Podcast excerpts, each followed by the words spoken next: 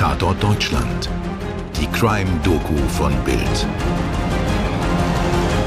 Das Verbrechen ist das Ergebnis des sozialen Extrems. Wladimir Ilyich Lenin. Ein kommunistisches System erkennt man daran, dass es die Kriminellen verschont und den politischen Gegner kriminalisiert. Alexander Solzhenitsyn. 14 Frauen zu Tode gepeitscht, Mörder in Polen aufgehängt. Aus der Bildzeitung am 4. Mai 1977. Ihr merkt schon, wir wollen euch mit Zitaten ein bisschen einstimmen auf unseren heutigen Fall. Denn es geht um eine abscheuliche Verbrechensserie im Sozialismus. Genauer gesagt im Polen der 1970er Jahre. Ich bin Toni Heyer. Und mein Name ist Mirko Kasimir. Hallo, schön, dass ihr dabei seid. Unsere Geschichte führt uns in das südwestliche Polen, wo eines der größten Kohlereviere des Landes der wichtigste Wirtschaftsfaktor war. Der Fall ging in die Kriminalgeschichte ein als der Vampir von Schlesien. Insgesamt fielen mindestens 14 Frauen diesem Mörder zum Opfer. Und weil Polen damals zum sozialistischen Ostblock gehörte, hatte diese Serie auch politischen Sprengstoff. Alles beginnt am 7. November 1964 in Katowice. Eine junge Frau namens Anna Myjek wird überfallen und ermordet. Im Januar des darauffolgenden Jahres geht es weiter. Der unbekannte Täter überfällt allein im Jahr 1965 elf Frauen. Ihre Namen? Eva, Lydia, Irena, Jadwiga, Eleonora, Sophia, Maria, Genoveva, Teresa, Alice und Irena. Sechs von ihnen sterben. Die anderen fünf werden zum Teil lebensgefährlich verletzt. Wir müssen uns aber erstmal darüber unterhalten, was genau passiert ist. Also, wie laufen diese Überfälle ab? Die Bild schreibt später beispielhaft über einen der Fälle. Sie kommt von der Arbeit. Plötzlich hört sie hinter sich das Tappen schwerer Schritte. Sie dreht sich erschrocken um und sieht die stechenden schwarzen Augen eines Mannes. Sie schaut ins Gesicht des Vampirs von Katowice. Etwas weiter heißt es, wenn es ihn überkam, suchte er sich ein Opfer. Unter seiner Jacke hatte er eine aus Stahlseilen zusammengedrehte lederbezogene Peitsche versteckt.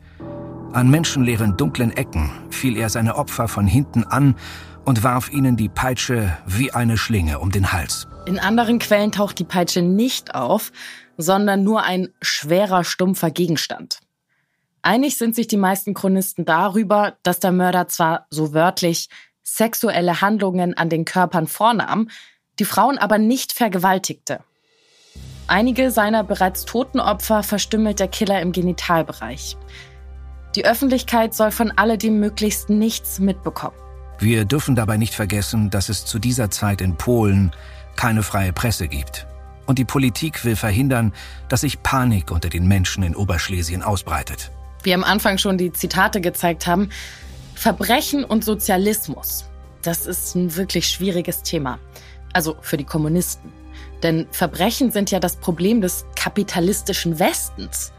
Raub und Mord gibt es dort, wo die Arbeiter ausgebeutet werden und die einfachen Menschen um das tägliche Überleben kämpfen. Der Sozialismus aber ruft das Gute im Menschen hervor. Die ganz wenigen, die sich trotzdem ins Kriminelle verirren, die werden von Vaterstaat erzogen. Aber natürlich lässt sich gar nicht verhindern, dass sich die Morde herumsprechen. Später kommt heraus, dass der staatliche Geheimdienst versuchte, Briefe, in denen über die Todesfälle berichtet wurde, aus dem Verkehr zu ziehen. Die Leute haben Angst. Frauen gehen in Gruppen zur Arbeit und zurück, damit sie niemand überfallen kann.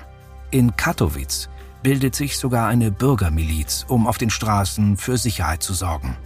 Der Mörder wird jetzt Vampir genannt. Also in echt saugt er natürlich gar kein Blut. Aber die Taten, die wirken so monströs, dass das Wort Serienmörder offenbar viel zu harmlos scheint.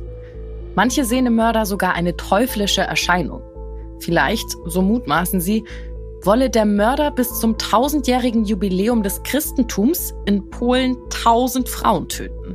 Das ist natürlich Unsinn. Aber das Morden geht tatsächlich weiter. Im Jahr 1966 überfällt der sogenannte Vampir weitere Frauen.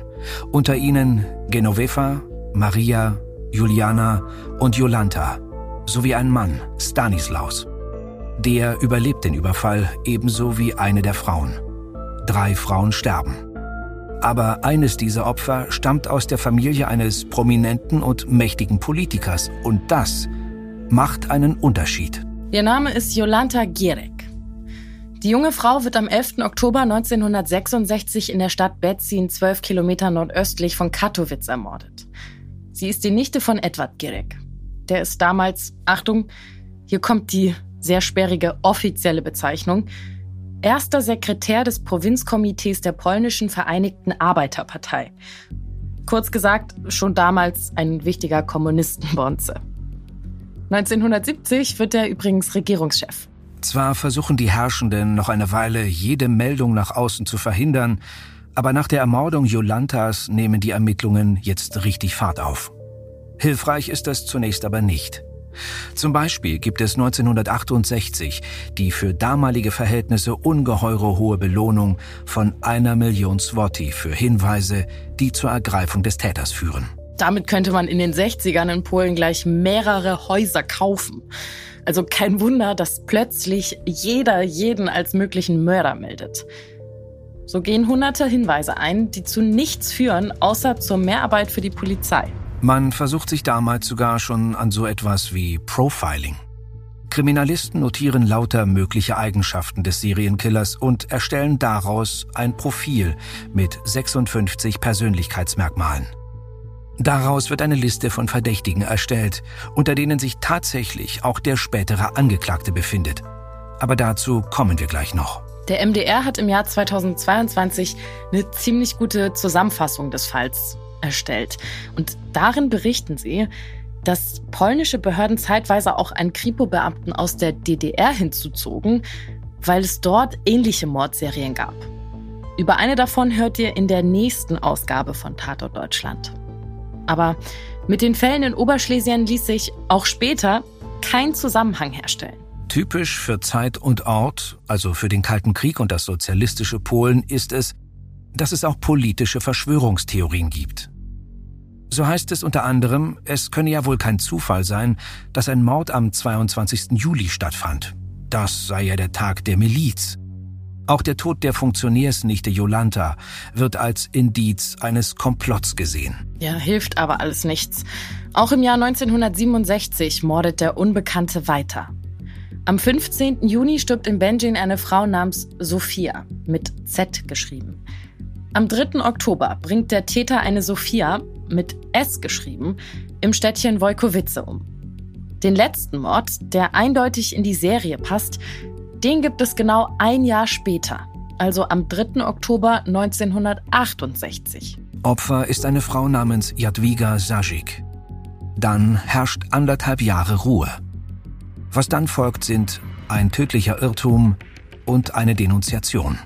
Beginnen wir mit dem Irrtum. Neulich wieder zu hören bekommen, Aktien, Börse, Sparpläne, das ist nichts für mich. Ich verstehe ja nichts von Wirtschaft. Das ist die teuerste Ausrede, sich nicht um sein Geld zu kümmern. Bei 10% Inflation, da kannst du ja quasi schon in Echtzeit zuschauen, wie dein Geld an Wert verliert. Aber das Beste ist, um sein Geld clever anzulegen, da musst du kein Diplom in Wirtschaft haben. Aber vielleicht solltest du reinhören bei Defner und Chapitz. Wirtschaftspodcast von Welt. Mein Name ist Defner, Dietmar Defner. Mein Name ist Chapitz, Holger Chapitz. Wir streiten als Bulle und Bär jede Woche um die Wahrheit. Wahrheit. Und wir wetten auch darauf. Immer wieder dienstags, überall, wo es Podcasts gibt. Und freitags auch sehen um 17.45 Uhr bei Weltfernsehen. Am 4. März 1970 wird Jadwiga Kutschanka mit bloßen Händen erschlagen. Die Polizei ermittelt einen gewissen Piotr Olschower als Verdächtigen und nimmt ihn fest. Schon bald aber muss er mangels Beweisen wieder freigelassen werden. Olschowe, der schon vor diesem Drama psychisch krank war, der dreht jetzt durch. Er ermordet Frau und Kinder und brennt seinen Hof ab. Bis heute ist nicht ganz klar, ob Olschowe diesen Mord von 1970 beging oder der Mann, der später als der Vampir von Oberschlesien angeklagt werden würde. Und damit kommen wir zur Denunziation. Im Januar 1972 zeigt eine Frau namens Maria Matschwika ihren Mann bei der Polizei an. Der ist Hilfsarbeiter in einer Kohlegrube. Die Familie wohnt neben den Angehörigen des ersten Mordopfers Anna Mijek. Maria sagt aus, dass ihr Mann sie und die Kinder häufig schlage Außerdem neige er zu ungewöhnlichen Sexualpraktiken und er komme regelmäßig mit blutigen Arbeitsschuhen nach Hause. Also, kurz gesagt, sie sei sicher, dass ihr Mann Giswav der gesuchte Serienmörder sein müsse. Er wird also festgenommen. Die Behörden haben endlich etwas zu melden, endlich den Fall gelöst und endlich den Mörder der Nichte dieses prominenten Politikers gefunden. Und nicht nur das. Die Miliz nimmt quasi auch den Rest der Familie in Sippenhaft. Zwei Brüder werden der Beihilfe angeklagt. Die Schwester soll Gegenstände der Opfer verscherbelt haben. Fall gelöst? Hm. Die Mühlen der polnischen Justiz malen erstmal erstaunlich langsam. Erst 1977 wird das Todesurteil gegen Czisław Marczwicki vollstreckt. Das ist auch der Zeitpunkt, an dem die Bild über den mutmaßlichen Mörder berichtet. Die Redakteure von damals beschreiben ihn als finster dreinblickenden Gesellen mit einer großen, von Verletzungen schiefen Nase. Aber viele Jahre später, weit nach dem Ende des Sozialismus in Polen, werden Zweifel laut. Unter anderem vertieft sich der Buchautor Przemysław Semczuk in die alten Unterlagen und schreibt ein Buch über den Fall. Darin kritisiert er unter anderem, dass der Beschuldigte Gisław Matwicki im Prozess nicht mal einen Verteidiger hatte. Das Verfahren selbst sei ein Schauprozess gewesen, für den man sogar Eintrittskarten brauchte. Er fand in einer Fabrikhalle statt, mit Platz für 800 Leute. In den Verhören durch die Miliz hätten die Beamten seine geistige Schlichtheit ausgenutzt. Matriki sei gar nicht klar gewesen, wie sehr er sich selbst belastet habe. War er also unschuldig? Dagegen spricht das Tagebuch, das Matschwiki in der Haft schreibt. Darin gesteht er seine Taten sehr detailliert und schildert eine trostlose Kindheit. Mit einem Vater, der mehrfach verheiratet war, und der Mutter, die sehr früh verstarb. Er sei kein guter Schüler gewesen, weil er lieber Mädchen abschleppte, als zu lernen. Während des Krieges wurde er zur Arbeit auf einen Bauernhof geschickt. Die Wirtin erwischte Matschwiki beim Geschlechtsverkehr mit einer Kuh. Dann fiel er der Gestapo in die Hände, die ihn schlug und in ein Arbeitslager sperrte. In seinem Gefängnistagebuch schreibt Matschwiki außerdem, dass seine Ehe mit Maria nicht so gut lief. Er trank viel und war ehrlich gesagt lieber mit seinen Freunden zusammen als mit seiner Frau zu Hause. Polnische Journalisten sind später aber sicher, dass der Häftling Matschwiki gezwungen wurde, so ein Tagebuch zu führen. Und zwar mit Hilfe eines Zellennachbarn, der dafür sogar eine Verkürzung der Haft erhalten habe. Interessant ist aber, wie unterschiedlich die Verhaftung des Angeklagten geschildert wird. Ursprünglich hieß es, Matschwiki habe gesagt, Jetzt haben Sie den Vampir von Katowice. Recherchen ergaben aber, dass es vielmehr eine Frage gewesen sein soll. Ah, suchen Sie hier den Vampir von Katowice. Ein ganzes Kapitel lässt sich übrigens auch über Matschwikis Bruder Jan schreiben. Der war schwul und er soll viel intelligenter gewesen sein als seine Geschwister. Jan arbeitete als Verwaltungsleiter an der juristischen Fakultät der Uni Schlesien.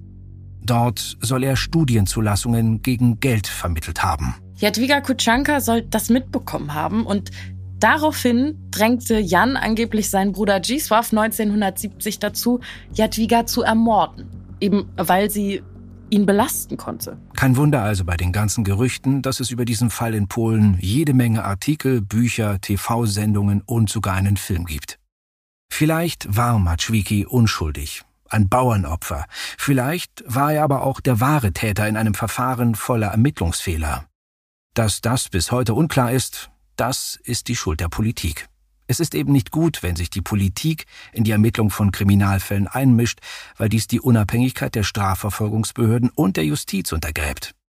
Die Strafverfolgung sollte frei von politischer Einflussnahme sein, um sicherzustellen, dass die Strafverfolgung fair und gerecht abläuft und dass die Gesetze gleichmäßig angewendet werden.